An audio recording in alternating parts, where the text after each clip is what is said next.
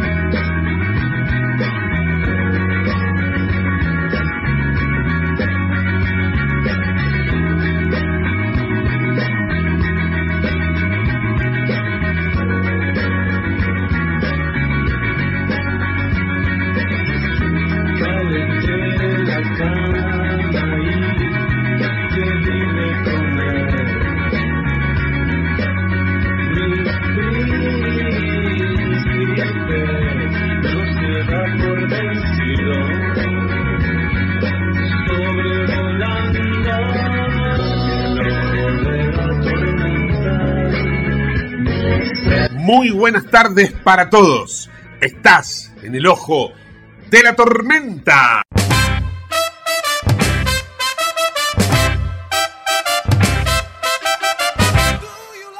Bueno, te cuento que el dólar vuelve a subir en la Argentina, 475 pesos el cierre del blue en la jornada de hoy. También subió el dólar oficial, controlado lógicamente por el Banco Central, a 238 pesos. El contado con liqui 442, el MEP 435 vuelve a moverse el índice del riesgo país a 2.523 puntos básicos. Todo esto lógicamente tiene que ver por cuestiones que van más allá de lo económico, sino que pasan por lo político. En el día de hoy, la Argentina se ganó un nuevo reto, una nueva crítica, ahora del Estado de Israel. La embajada israelí en la Argentina le envió el repudio a la Cancillería que dirige el nieto de Cafiero, en donde dice ninguna democracia dejaría pasar en silencio el lanzamiento de misiles. Esto es porque la Cancillería que dirige Cafiero ha criticado al gobierno de Israel por el conflicto que mantiene con los terroristas palestinos. Israel cuestionó la manera en la que el gobierno argentino se refirió al ataque llevado a cabo por terroristas palestinos. No expresa los muy buenos lazos de entendimiento mutuo que caracterizan el fuerte vínculo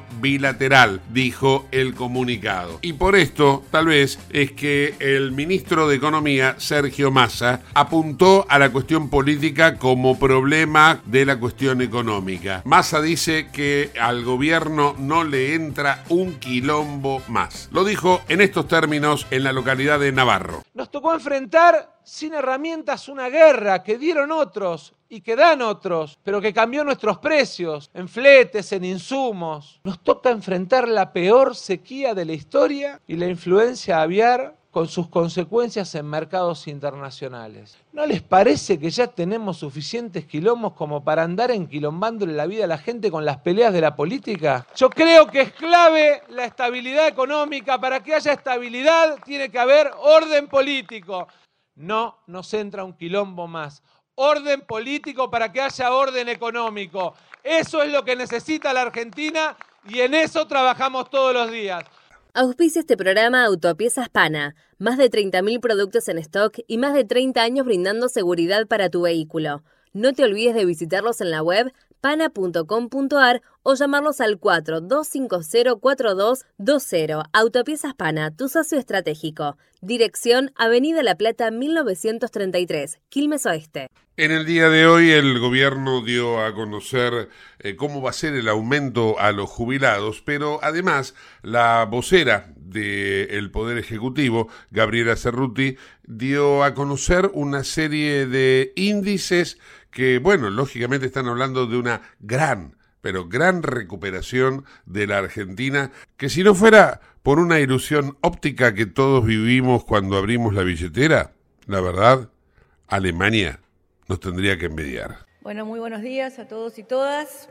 Quería comenzar Eh, volviendo sobre un tema que anunció anoche el Ministerio de Economía y la el aumento de las jubilaciones mínimas, un 21% entre junio y agosto. La jubilación mínima pasa a ser de 70.938 pesos y se suman además a esta jubilación mínima tres refuerzos para los próximos, para esos tres meses, que van a ser de 15.000, 17.000 y 20.000, con lo cual es un poco más de 50.000 pesos de refuerzo para las jubilaciones mínimas a partir del mes de junio junio y durante el mes de agosto también.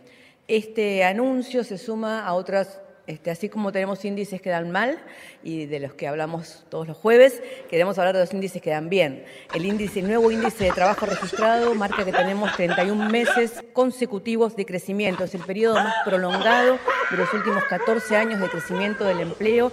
Hemos llegado a crear 983 mil nuevos puestos de trabajo desde diciembre de 2019. No solo se recuperó lo que se había perdido en la pandemia, sino que estamos muy por encima de las cifras de empleo registrado del 2019. ¿Por qué nos importa tanto el empleo registrado? Porque también cuando vemos ahora en marzo el, índice del crecimiento de la masa salarial, el crecimiento de los salarios, nos encontramos con que los salarios crecieron un 10.1%. Esto significa que le ganaron a la inflación y esta se da sobre todo, obviamente, en los trabajadores registrados. Los trabajadores registrados, a través de las paritarias y de los mecanismos que tienen de defensa de su salario, han ido de alguna manera yendo par y par con la inflación y en este último mes vemos que este, están por encima de la inflación. También anunció el ministro Massa a principios de esta semana que 250.000 trabajadores y trabajadoras no van a pagar ahora el impuesto a la ganancia porque se subió el mínimo a 506.230 pesos. Esto significa que 250.000 trabajadores y trabajadoras que lo pagaban no van a pagarlo y esto significa también, por supuesto, un aumento implícito, un aumento real, digamos, de sus salarios. Por último, los últimos números que conocimos ayer, también por parte del INDEC, es que la actividad industrial industrial creció 2.6% en el primer trimestre. Es el mejor primer trimestre desde el 2018 para la actividad industrial en la Argentina. Creció 3.1 interanual. Crecieron 12 de los 16 sectores industriales. Esto es más trabajo, es más mano de obra, es más producción nacional. El empleo industrial llegó a 33 meses consecutivos de crecimiento. La industria automotriz creció en el primer trimestre 26.9 interanual y la industria y la construcción creció 1.2. La construcción es uno de los motores, junto con la industria automotriz, del crecimiento del empleo, con lo cual el, crecimiento de la construcción implica también el crecimiento no solo de todas aquellas empresas que proveen a la construcción, sino también de mano de obra y de mano de obra bien remunerada. Y por último, el último dato que quería darles es con respecto al petróleo. Vaca Muerta cerró con la producción más alta de crudo de los últimos 14 años. O sea, este primer trimestre de la Argentina, con las dificultades que enfrentamos que tienen que ver con la cuestión de la inflación, el resto de los números de la economía siguen mostrando que hay una economía que está fuerte, que está creciendo, que está sólida y que esa es la senda que tenemos que sostener.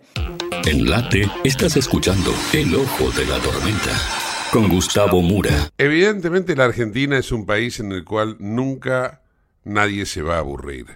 Ahora un dirigente ultra kirchnerista como es el caso del jefe comunal de Ensenada, el intendente Mario Seco, advirtió que si llegan a ordenar prisión para Cristina Fernández de Kirchner, bueno, van a hacer volar a la Corte Suprema en pedacitos. Mira, escúchalo. Nosotros preparamos el 25. ¿Me entendés? Nosotros con mucha fe, con mucha esperanza, con mucho deseo en nombre de la gente que nos empuja, somos un montón de dirigentes que nos estamos poniendo al frente y vamos con esa alegría el 25 de mayo. Vamos en búsqueda, en búsqueda de lo que quiere la gente. Hay una realidad, Cristina nota la, eh, la demanda de una sociedad muy importante. No hay ningún dirigente que le esté pidiendo tanto como a Cristina que se presente, ¿no? Y el 25 de mayo, si lo decide, rompemos la proscripción.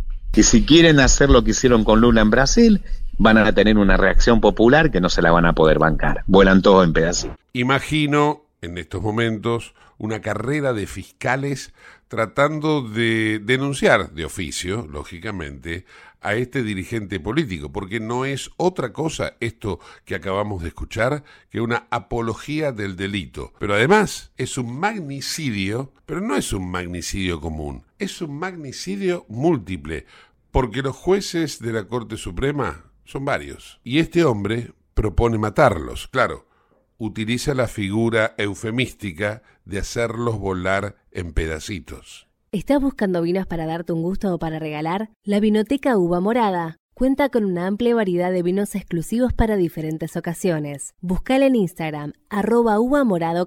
Uva morada, vinos especiales para personas especiales, arroba uva morada. La suspensión de las elecciones para gobernador en San Juan el próximo domingo todavía siguen dando tela para cortar. No solamente en el día de hoy se ha pronunciado una vez más el gobierno a través de la vocera Cerruti, sino que también lo ha hecho el ex gobernador de San Juan, José Luis Gioja, en el sentido de que responsabilizó a Sergio Uñac porque dice que le habían advertido de que no iba a poder presentarse y sin embargo él siguió adelante. Escuchemos a Gioja en un mensaje que hizo por redes sociales para sus seguidores. Lo que nos ha pasado, la verdad que nos sentimos mucho. Todos estábamos ilusionados con ir a votar el 14, el domingo. ¿Saben para qué? Para festejar el domingo última hora. Pero bueno, nunca nos regalaron nada y todo siempre fue difícil. ¿Saben qué? Aquí hay un responsable de esto que pasa, o dos responsables. Primero, el ciudadano Sergio Uñac, que sabía que no podía ser candidato. Se lo dijimos en todos los idiomas. Se lo dijeron abogados, se lo dijeron, él es abogado. Le dijimos que no podía ser, que simplifique las cosas, que tenga un poquito de grandeza Obviamente que no aceptó. La Corte no puede hacer lo que ha hecho, faltando cuatro días, venir a interrumpir y cortar la elección del 14. La verdad que esta Corte deja mucho que desear. A ver, compañeras y compañeros, sigamos trabajando, no bajemos los brazos, vamos por buen camino, tenemos que seguir trabajando mucho sigamos ilusionados, soñemos con un San Juan mejor, porque vamos a construir un San Juan mejor. Les mando un abrazo grandote a todos. Comunicate al 11 5965 2020, el WhatsApp de Late.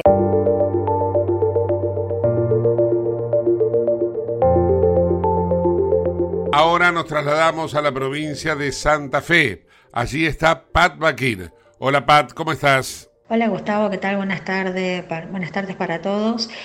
Bueno, te comento que aquí hay muchas intrigas. Recién mañana vamos a saber el cierre de listas acá en la provincia de Santa Fe. ¿Quiénes serán finalmente los que van rumbo a, eh, por esta carrera electoral, ¿no? rumbo a la Casa Gris de, de Stanislao López? Así que el lunes con seguridad, la semana que viene con seguridad vamos a tener absolutamente todos los detalles, las cocinas, qué es lo que va a pasar mañana, las firmas de último momento, aquellas fórmulas que se armaron, que se desarmaron, que se volvieron a armar.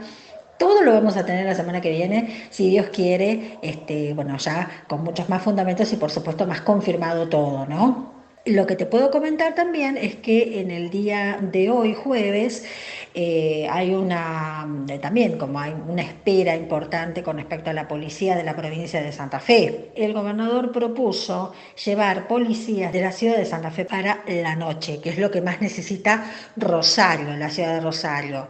Eh, acá hay mucha policía dando vuelta por todos lados. Santa Fe no es la excepción también de que no haya delitos, porque los hay y muchos. Hurtos y también entraderas, que eso no existía acá en la provincia de Santa Fe en plenitud. O sea, ¿Qué va a pasar? Bueno, está a la espera ¿no? de la respuesta de lo que pueda decir eh, la policía, el jefe de policía de la provincia de Santa Fe, porque tampoco es cuestión de imponer. Así que más o menos esos son los datos del día de hoy y bueno, a la espera la semana que viene, si Dios quiere, nos reencontramos y ya tenemos muchas más novedades confirmadas. Claro que sí, Pat, nos reencontramos la semana próxima. Chau, chau. Buen fin de semana. trasladamos ahora a Europa porque allí está Romina Rinaldi con un completo panorama de información internacional. Hola Romy, ¿cómo estás? Hola a todos, hola Gus, espero que estén teniendo una muy buena semana. Eh, desde aquí a Barcelona les voy a pasar a contar las novedades más importantes en, la esfera internacional, sobre política internacional y un poquito de todo. Vamos a arrancar con España, que está enfrentando una de las más grandes sequías en su historia. Eh, por ejemplo, en mi caso les voy a contar un poco cómo lo he vivido yo. Eh, yo hace ya muchos años que vivo en Barcelona y Barcelona es una ciudad de mucho sol que tiene pocos días de lluvia, tendrá unos 60 días de lluvia más o menos al año. Pero este año, eh, de momento, son contadas las veces que ha llovido. Es un país donde no es normal como, como en América del Sur, en Argentina y Uruguay, que quizás a veces tenemos dos, tres días de lluvia continuada. Eso aquí, eh, por lo menos en, en, la península, no sucede. Eh, y bueno, ahora la sequía está generando impactos muy negativos, eh, tanto digamos en la sociedad como en la agricultura. Entonces el gobierno español está lanzando un paquete de medidas para poder hacer un poco de control de daños, ¿no? Eh, el objetivo de esta medida es asegurar el abastecimiento de agua a la población y a los agricultores, que son quienes están sufriendo estas consecuencias de la sequía en sus cosechas de forma eh, más fuerte. Eh, siempre ha sido un tema grave la sequía en España, pero este año fue especialmente más grave. ¿no? La disminución significativa de las reservas de agua en los embalses, que incluso si pasás por un avión y, estás en un avión y, ves la vista, digamos, eh, desde, desde, arriba se pueden ver los embalses completamente drenados y eso también eh, llevó a un aumento de las restricciones en el uso de agua en varias regiones. ¿no? Entonces, las autoridades lo que hicieron fue lanzar una serie de campañas de concientización para reducir el consumo de agua y también adoptaron medidas para reducir el riesgo de los incendios forestales que eh, son obviamente una consecuencia directa de la sequía. Importante también destacar de que estas medidas no incluyen bajo ningún eh, concepto el aumento, digamos, de, del agua, ¿no? de las tarifas del agua. Eh, el gobierno lo que hizo fue señalar que esto es, este, este, paquete de medidas es solo el primer paso en la lucha con, contra esta situación y que van a seguir trabajando en colaboración con las autoridades regionales y, bueno, obviamente la sociedad de agricultores para buscar soluciones que puedan ser eh, efectivas a largo plazo. Y nos vamos a Estados Unidos, eh, por otro lado, donde más de 150.000 migrantes se encuentran a la espera de cruzar a Estados Unidos desde México debido al fin de las restricciones relacionadas con el COVID-19, con las restricciones que se impusieron como medidas eh, de la pandemia. Desde que el gobierno estadounidense levantó estas restricciones, los migrantes eh, no han parado de llegar a la frontera y se produjo un aumento significativo en la llegada de personas que buscan ingresar a Estados Unidos. Se espera que el gobierno de Estados Unidos continúe trabajando en soluciones que puedan eh, dar eh, una solución más a largo plazo del problema, pero también es, un poco entender de que es un problema muy persistente que hace muchos años que está presente y que al momento no ha habido una solución aparente. Y nos vamos ahora a Ucrania, como siempre tenemos novedades de la guerra y bueno, según fuentes del gobierno británico, Gran Bretaña entregó misiles crucero Storm Shadow eh, a Ucrania en el marco de esta colaboración que tienen en materia de defensa. Gran Bretaña ha sido un gran aliado de Ucrania en, esta, en este, desde el inicio del conflicto y estos son eh, misiles que son considerados de alta precisión y que pueden ser utilizados para ataques terrestres y marítimos.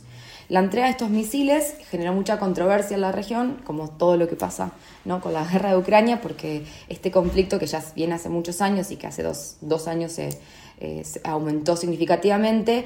Eh, se teme obviamente que el suministro de nuevos armamentos puedan aumentar eh, la tensión entre ambas partes y pueda producir también de que de parte de Rusia se produzca como una escalada, una contraofensiva mayor. El gobierno británico lo que hizo fue defender esta postura en la entrega de los misiles, afirmando de que lo que esto es es un acto en realidad de solidaridad con Ucrania y que el objetivo es fortalecer la capacidad defensiva del país frente a posibles agresiones.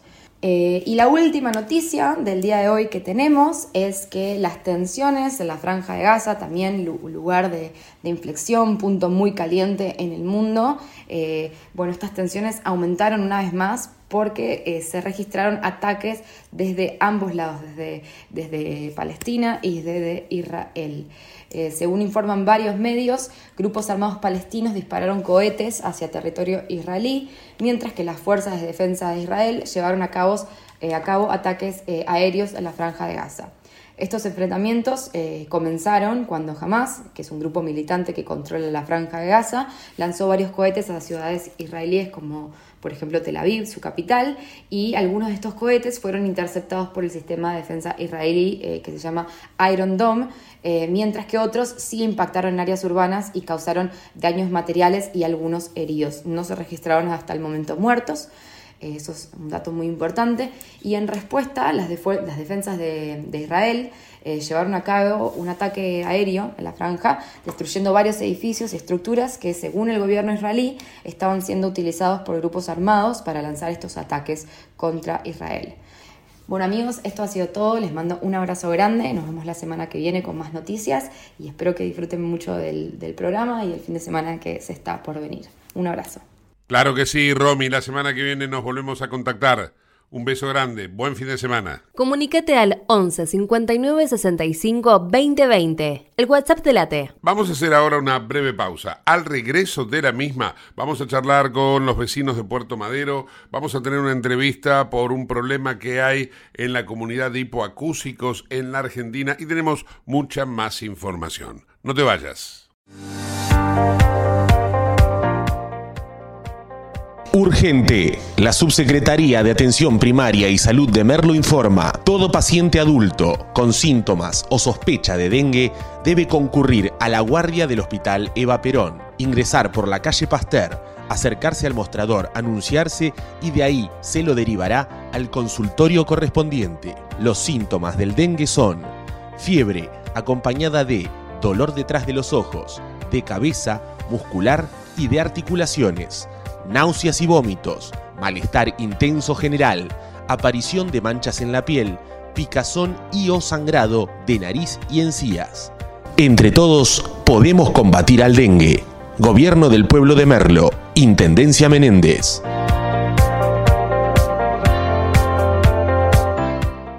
Autopiezas Pana Distribuidor Nacional de Autopartes. Líder en el rubro suspensión, dirección y frenos para vehículos. Para más información sobre las marcas que trabajamos, visítanos en nuestra web pana.com.ar o escribinos a nuestro email pana.pana.com.ar. Autopiezas Pana, tu socio estratégico. 28. 34. 58. 73. No importa si tenés 18 o 70 años, vos también podés terminar la secundaria de forma virtual y desde cualquier lugar del país. Con educación hay futuro. Conoce más en buenosaires.gov.ar barra Terminal la Secundaria. Buenos Aires Ciudad. Te invitamos a conocer La Pampa, porque creemos en una nueva forma de viajar a un ambiente ideal para estos tiempos. Aire puro, bosques y fauna nativa, gastronomía gourmet, vinos patagónicos, pueblos con historias emocionantes. En La Pampa, seguro te relajás, seguro te emocionás, seguro disfrutás. Viaja seguro, viaja a La Pampa, portal de la Patagonia. ¿Sabías que todos los accidentes por inhalación de monóxido de carbono son evitables? Chequea que la llama de tus artefactos sea siempre azul. No olvides ventilar los ambientes de tu hogar todos los días, verificando que las rejillas cuenten con salida al exterior y las ventilaciones no estén tapadas ni sucias. Y controla las instalaciones internas con un gasista matriculado. Con estos consejos, proteges a tu familia. Metrogas, damos calor. ¿Qué es lo que hace a San Isidro distinto? ¿Será que vivimos haciendo obras que nos hacen vivir mejor, como la nueva senda del hipódromo? ¿Será porque seguimos haciendo megaconstrucciones? Sí, porque seguir mirando hacia adelante hace todo distinto. San Isidro, municipio. Escribe Centro de Rehabilitación Integral Belepoc. Atención dedicada ante las principales enfermedades crónicas e invalidez del sistema nervioso. www.cribe.com.ar Independencia 5182, Villa Ballester. Teléfonos 4768-6774 o 4767-6296. Merlo crece en obras. La Secretaría de Obras y Servicios Públicos de Merlo avanza con el plan de renovación de la red vial. Estos trabajos mejoran la transitabilidad de las calles, la seguridad y la calidad de vida de nuestros vecinos. Ya finalizaron trabajos de pavimentación en la calle Junín entre Cervantes y Ruta 40 en Merlo Centro. Se encuentran en ejecución en Irigoyen entre Garay y Cámpora en Merlo Norte y continúan nuevas obras en el distrito. Merlo crece en obras. Intendencia Menéndez. ¿Tenés Galicia? Tenés que saber algo. ¿Tenés alguna duda? Tenés alguien que te escucha y te da atención 24/7. ¿Tenés ganas de hacer algo? Tenés muchos beneficios en lo que más te gusta. Tenés ganas de no hacer nada. Tenés una app para hacer todo desde el celular sin moverte del sillón de tu casa. Tenés, todo para vivir un día a día mejor. Tenés Galicia. Tenés Galicia.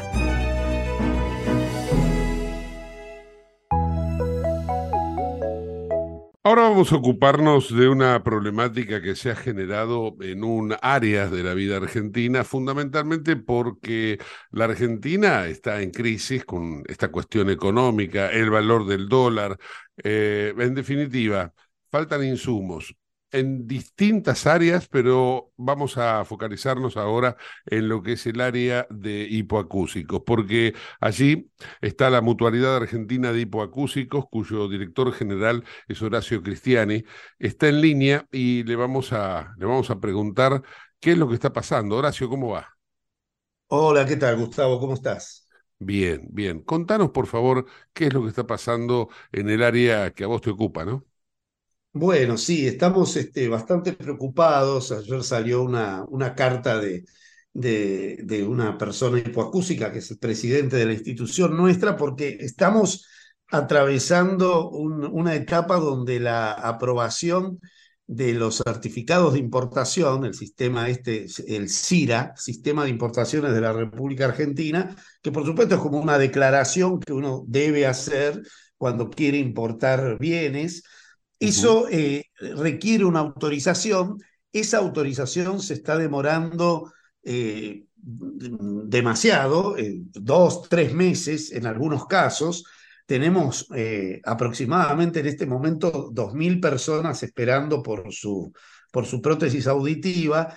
Y evidentemente esto que es un tema de salud y es un tema de, de discapacidad, de acceso a la educación, de acceso a poder tener contacto con, con los seres queridos y demás, para mucha gente es un tema realmente muy importante y muy incapacitante, porque justamente son personas con discapacidad que requieren ese, ese audífono, esa prótesis auditiva para desenvolverse normalmente en la vida.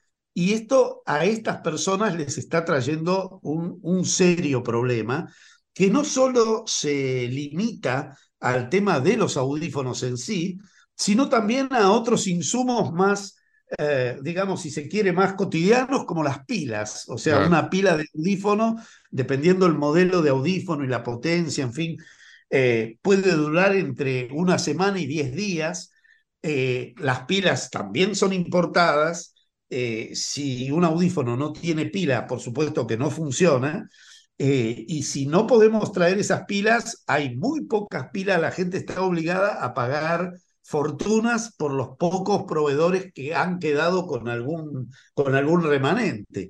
Pero es algo que estamos planteando ahora porque la situación se puede poner eh, mucho más grave dentro de un par de meses y los tiempos, eh, los tiempos son largos siempre porque estamos lejos, porque los trámites de importación son largos, son muy burocráticos. Entonces, si a eso le sumamos una demora en la aprobación de estos certificados del orden de los dos meses o más, más la incertidumbre, porque a veces tampoco sabemos cuánto va a tardar. Entonces uno no puede planificar absolutamente nada. Qué locura, qué locura. Y, y la verdad que esto a veces tendríamos que tomar conciencia, generar empatía, hoy en día está muy de moda esa palabra, pero no la utilizan mucho, eh, para con este sector, que no es el único, insisto, vos también lo mencionabas, no son, no son los únicos los hipoacúsicos, la comunidad de gente con con hipoacusia, sino que, por ejemplo, eh, algo tan eh, también eh, tan difundido como es un marcapasos, qué sé yo, la verdad, desde, desde esta cuestión tecnológica, como vos lo mencionás, hasta la cuestión farmacológica, ¿no? Que estamos también con problemas para los pacientes oncológicos. en definitiva, el tipo de cambio nos condiciona la calidad de vida. Tanto se ha trabajado en la humanidad para mejorar la calidad de vida que en la Argentina, por una cuestión económica, la estamos empeorando, ¿no? Absolutamente, absolutamente. Eh, rubros como, por decir, odontología, oftalmología, Mm. otra otras partes de la medicina incluso más críticas, ¿no? Uno podría decir, bueno, eh, el tema este de la, de la hipoacusia no es un tema de vida o muerte, pero para mucha gente es un tema eh, muy serio en cuanto a la calidad Claro. de vida. Realmente hay que convivir con hipoacúsicos, estar como compartimos nosotros, para saber realmente lo, lo grave que puede ser esto para, para cada una de esas personas a nivel de eh, acceso a la educación, por ejemplo, ¿no? El caso de una chiquita Camila que nos comentaban que tenía que empezar la facultad en estos meses, en marzo, abril, eh, que tiene audífonos viejitos, eh, eh, eh, una hipoacusia de, de nacimiento, y realmente está esperando los audífonos nuevos que ya han sido seleccionados, ya han sido aprobados, pero no están, no están porque todavía no los hemos podido traer por ese problema de los permisos. Sí, Entonces, sí. es un tema, nosotros nos ocupamos de este que es el nuestro, pero sabemos que es un tema muy generalizado. Igual, eh, para cerrar, ¿no? Te digo, eh, vos decís, no, no es una cuestión de vida o muerte. En algún caso, porque en otros casos En sí. algún caso, Porque si cual. vos te pones a pensar que un hipoacúsico depende de una alarma para determinar cosas, por ejemplo, si tiene o no tiene, eh, no sé, el gas abierto, entonces ahí Totalmente. tenés, ahí tenés un caso de vida o muerte. Entonces, Absolutamente, Hay- hay- absolutamente, es absolutamente así.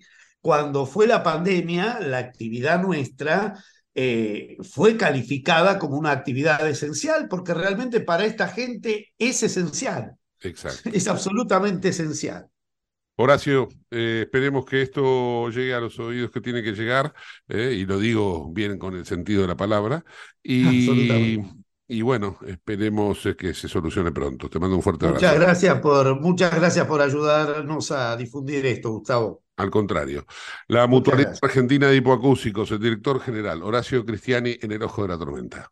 Auspicia este programa CRIBE. CRIBE es un centro de rehabilitación integral que está ubicado en Villa Ballester, provincia de Buenos Aires, certificados con normas de calidad ISOIRAM. El centro CRIBE ofrece, entre otras terapias, tratamiento de rehabilitación por ozono. La página web es www.cribe.com.ar, sino en facebook.com barra cribecom. CRIBE queda en Independencia 5182 Villa Ballester. Los teléfonos 4768-6774 o 4767-6296. CRIBE, Centro de Rehabilitación Integral Belepoc. Cerrando entonces este ciclo de información sobre Colombia, vamos a proceder ahora al tercer bloque de la entrevista que hemos mantenido con el periodista y estimado Oscar Rivas. Desde Cali, él nos cuenta de qué manera está el gobierno de Gustavo Petro tratando de combatir al narcoterrorismo y pacificando al país. Escuchemos.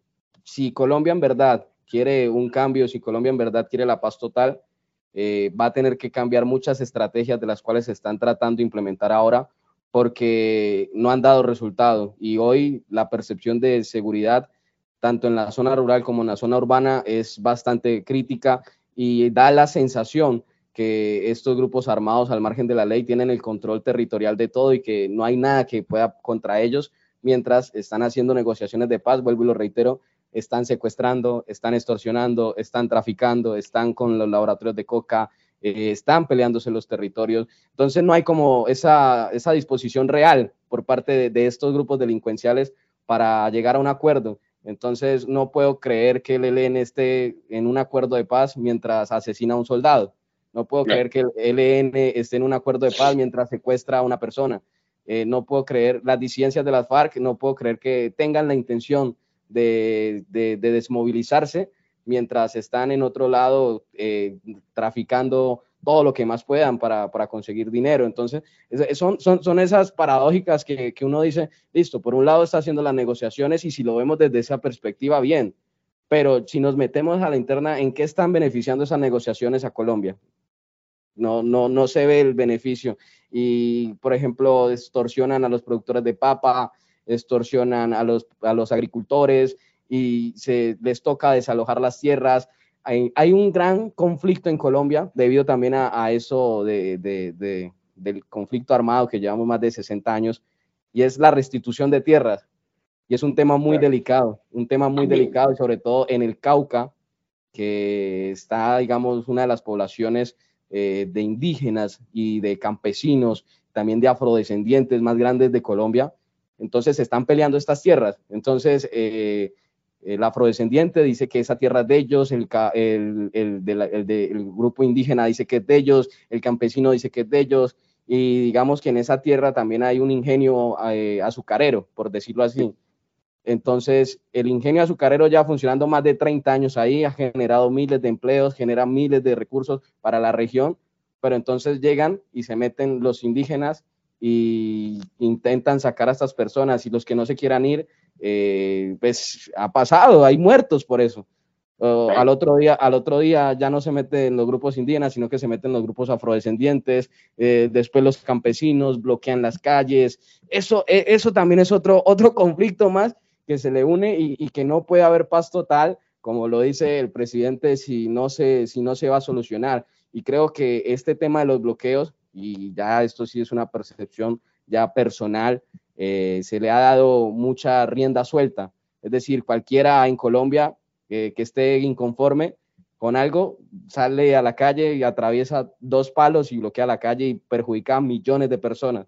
Entonces, eh, está bien que uno tiene el derecho a manifestarse, está bien que uno tiene el derecho a la libre expresión, está bien que uno tiene derecho a, poder mostrar su inconformidad, pero también está bien que las autoridades hagan respetar el derecho también de las otras personas, porque después del paro del 2021, en Colombia el caos se, ha vuelto eh, pan de cada día, bloquean porque no tienen agua, bloquean porque tienen agua, bloquean porque sí, bloquean porque no. Y, créame que los más perjudicados son los mismos colombianos. no, no, no, han solucionado, no solucionan. Y entonces llega uno a un punto que no encuentra el, equilibrio y sí creo que la fuerza pública podría ser un poco más, ser más estricta, hacerse un poco más respetar y que en Colombia no le tengan miedo a la fuerza pública, pero sí que le tengan respeto porque eso se ha perdido en nuestro país. Eh, te creemos, en Argentina te creemos porque lo, vivimos a diario. Sucede que Canal 26 se ve en toda Latinoamérica, de modo que hay países que por ahí no alcancen a comprender esta, incipiente que para, para ustedes, ¿no? Y, es un mal endémico, ¿no? Es un mal endémico que pasa en Argentina, problemática, pasa en Chile, pasa en, en, Ecuador, pasa en Perú, y, y, parece ser que cada vez la, la, la policía, sobre todo, pierde más respeto ante, ante los ciudadanos y ya es común ver que eh, en estas manifestaciones, en estas marchas, agredan a los policías y ellos no lo pueden hacer nada, no puedan defenderse porque eh, si se defienden está mal. Entonces entran, entran, entran en, esa, en esa polémica que es bastante grande, ¿no? Porque eh, también los manifestantes tienen sus razones, tienen sus derechos a, a, marchar. Igual te corrijo, en Chile no pasa. ¿eh? En Chile el cuerpo de carabineros tiene una, eh, un respaldo popular muy grande, muy fuerte, muy grande, y guay que cortes la calle. no, cortas, no cortas la calle en Chile. Em, por último, eh, y apelo a tu poder de síntesis, me gustaría mucho saber de qué manera está transitando Colombia esta, este, este, matrimonio ahora con Venezuela entre Petro y Maduro, ¿no? Acá en Colombia decimos que el mejor representante de, Venezuela se llama Gustavo Petro. Es, parece el embajador, parece eh, el único que le interesarse más que al mismo Nicolás Maduro que se restablezcan las relaciones de Venezuela con Estados Unidos, con todos los comercios, porque a todo lado que va habla de Venezuela. Fue a Estados Unidos, habla de Venezuela. Está en España, habla de Venezuela.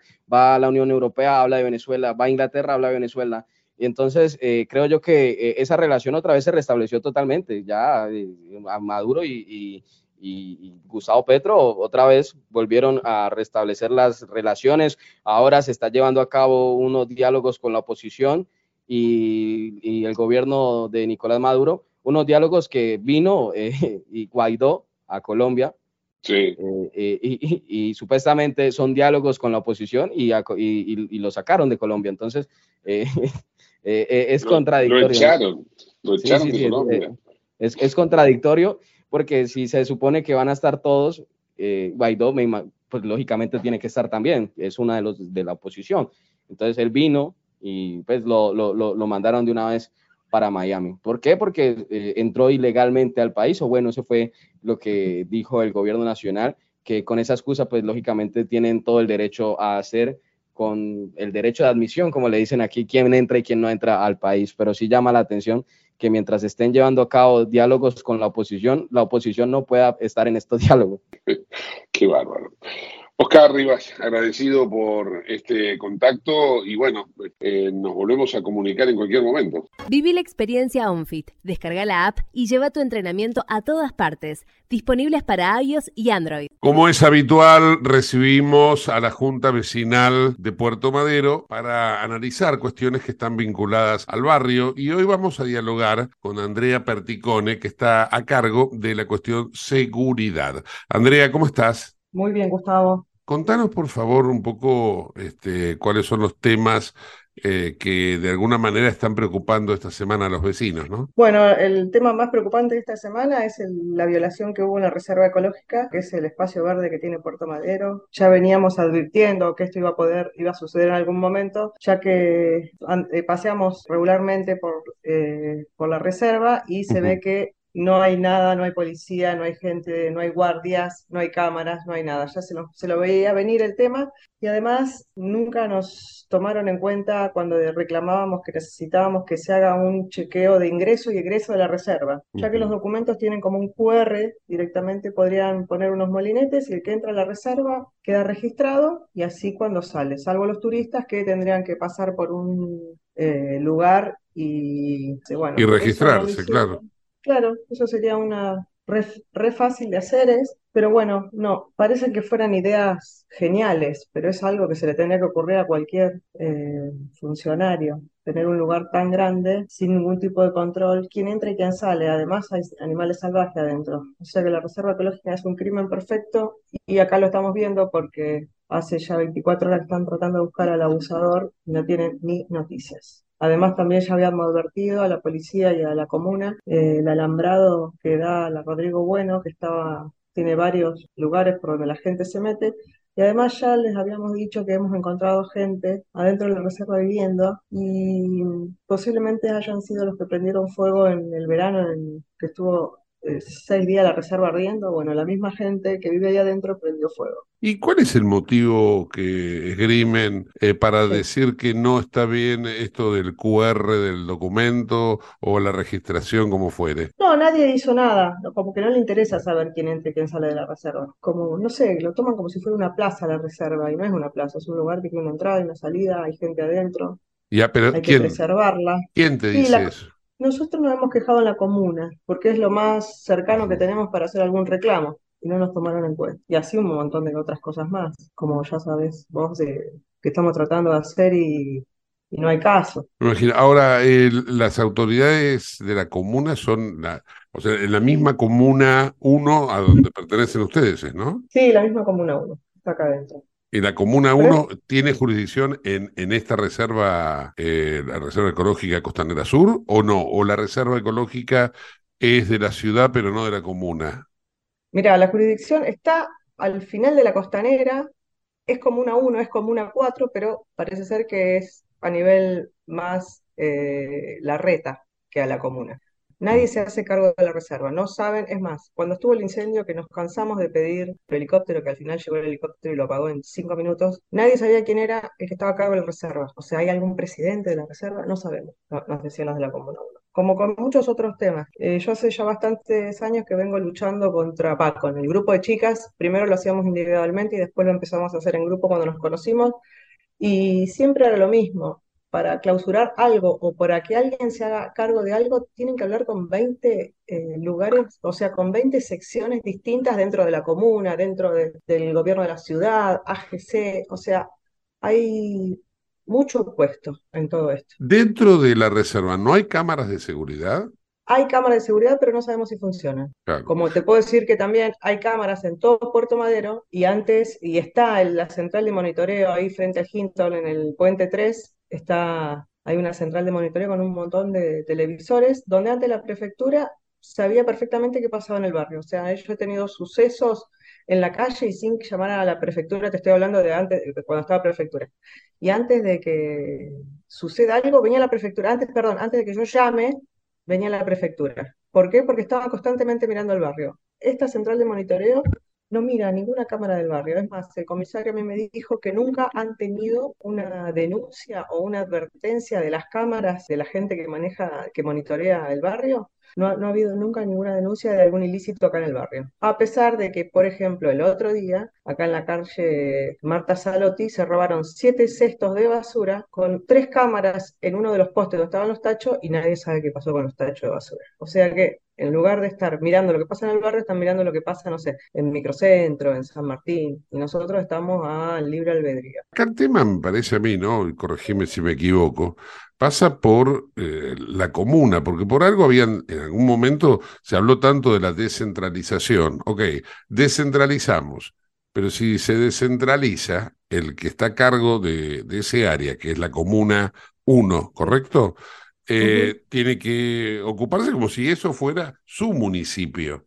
Entonces, me parece que hay eh, recurrentemente y en diferentes charlas que he tenido con integrantes de la Junta Vecinal por otras áreas que no tienen que ver con esta, eh, hay una ausencia del Estado. Sí, totalmente. En realidad la Comuna 1, si vos hablas con ellos, solamente se encargan de los espacios verdes. Es lo único que la Comuna 1, digamos que hace, espacios verdes. Qué lindo laburo ese, la verdad que está bárbaro. Yo me dedico a la jardinería y nada más. Sí, si vos hablas con ellos, solamente se dedican a eso. Por ejemplo, no sé, la invasión de los malecones, del malecón. No, eso es AGC, porque nosotros no le dimos permiso. Ellos solo se permiten, sí, pero vos le tenés que decir que acá tenés un malecón, que tenés que cuidar a los vecinos, que tiene que pasar la ambulancia y no le podés permitir que la AGC haga lo que quiera. No, pero bueno, nosotros, eso es, siempre le tiran la pelota a otro. Ellos igual nos dan una mano, ¿eh? Porque nosotros si vamos, pueden intervenir, pero por ejemplo, eh, estamos desde, no sé, noviembre para que achiquen el malecón y te dicen, sí, ya está, salió la resolución, ya se va a aplicar, pero no se aplica. O sea, es muy básico, hay mucho, no sé, muy separado todo. Por ejemplo, motorhome acá en Puerto Madero. Ah, no, eso lo tiene que sacar tránsito, no puede venir la policía y sacarlo. Y así todo. Ahora, em, para cerrar el tema del episodio de la violación ah, ocurrido, porque no, es ni más ni menos que una violación, ¿no? El, violador debe estar todavía dentro de la reserva. Si no, es que tiene una salida eh, secreta este, sin que las autoridades todavía la hayan descubierto. La Rodrigo Bueno está toda alambrada. Bueno, eso, ese alambre tiene agujeros por todos lados. Pero no es porque yo voy y me meto detrás de los yuyos y los veo. No, vos pasás con el auto por el perímetro de la Rodrigo Bueno y ves los agujeros que hay. Hay un destacamento ahí adentro, pero tampoco. La gente de la Rodrigo Bueno se queja de que no le, no le dan bolilla, hacen denuncias. Hay cosas tan obvias y vos decís, ¿cómo no hacen esto? Que no lo puedes creer, que estamos en manos de gente tan básica, digamos. Eh, nos estamos refiriendo a las autoridades de la Comuna 1 y también, ¿por qué no decirlo, del resto de la ciudad, ¿no? Porque la policía depende del gobierno de la ciudad.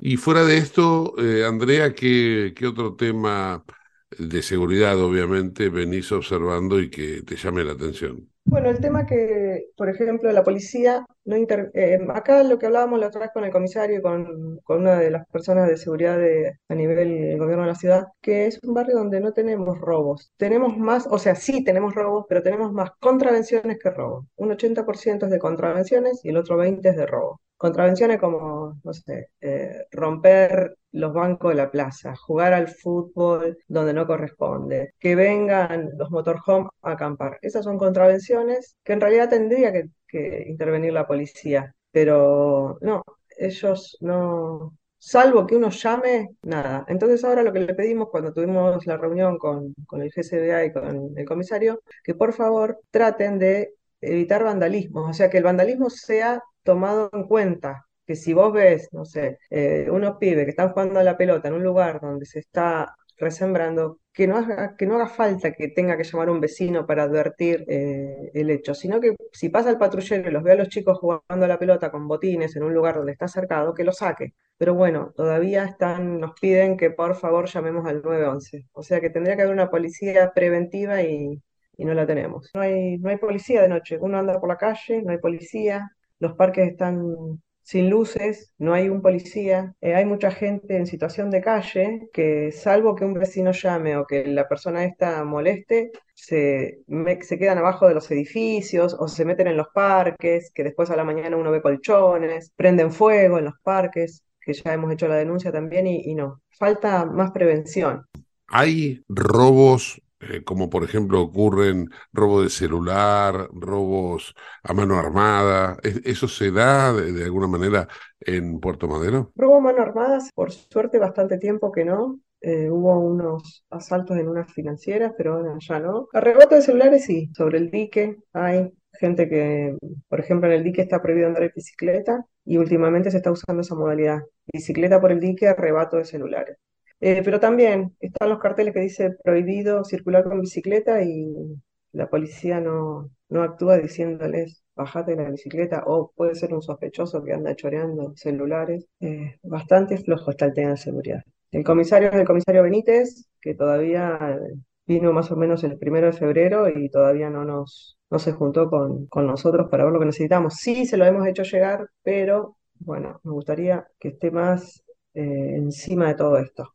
Últimamente también lo que ha pasado que han, empezaron a romper vidrios de los autos para llevarse cosas que hay adentro. Lo que más necesitamos es, es prevención y, y control de la gente, que la policía no esté esperando el llamado del vecino para ver que, si tiene que actuar o no, que si ve algo sospechoso, que lo pare, le pregunte, y, más control sobre los 35 hectáreas de plazas que tenemos, que últimamente, lo repito, hay mucha oscuridad porque se han, han roto las luces, se han robado un par de metros de cable, eso es lo que necesitamos, que, que la policía se haga ver un poco más. ¿Cómo están observando el hecho de que el jefe de gobierno está en campaña política presidencial y ustedes están con los reclamos de un barrio. ¿Sienten que de alguna manera están eh, ¿Está el Estado ausente ahí también o no? Sí, tal cual. El otro día estuvo en la central de monitoreo y él siendo jefe de gobierno, yo no puedo entender cómo mirando los televisores veía las cámaras que eran de otro lado y no pregunta. No pueden poner, o sea, las cámaras del Puerto Madero, que es donde vienen todos los turistas, que hay que cuidarlos. ¿Por qué no veo en este monitoreo las cámaras de acá del barrio? O sea, lo veo la reta también medio flojito en esas cosas, a la recta y a toda la gente que está alrededor de él, porque tener semejante central de monitoreo y no monitorear Puerto Madero es un pecado, es una lástima, tenés todo ahí, podés tener contacto directo con la policía, podés ver, eh, no sé, los arrebatos, las picadas de autos, los que roban los cestos de basura, los que roban, rompen los vidrios de los autos, tenés todo ahí a la, a la mano para controlar todo y no, acá ven cámaras de otro, otro, otros lugares de capital. O sea, veo gente que le faltaría eh, un poquito más de idea de todo lo que está pasando. Ellos viven como en una película. No se dan cuenta de cosas lógicas. Aparte, eh, no sé, ir a la central de monitoreo y ver cámaras de otro lugar es medio loco. Claro, sí, sí.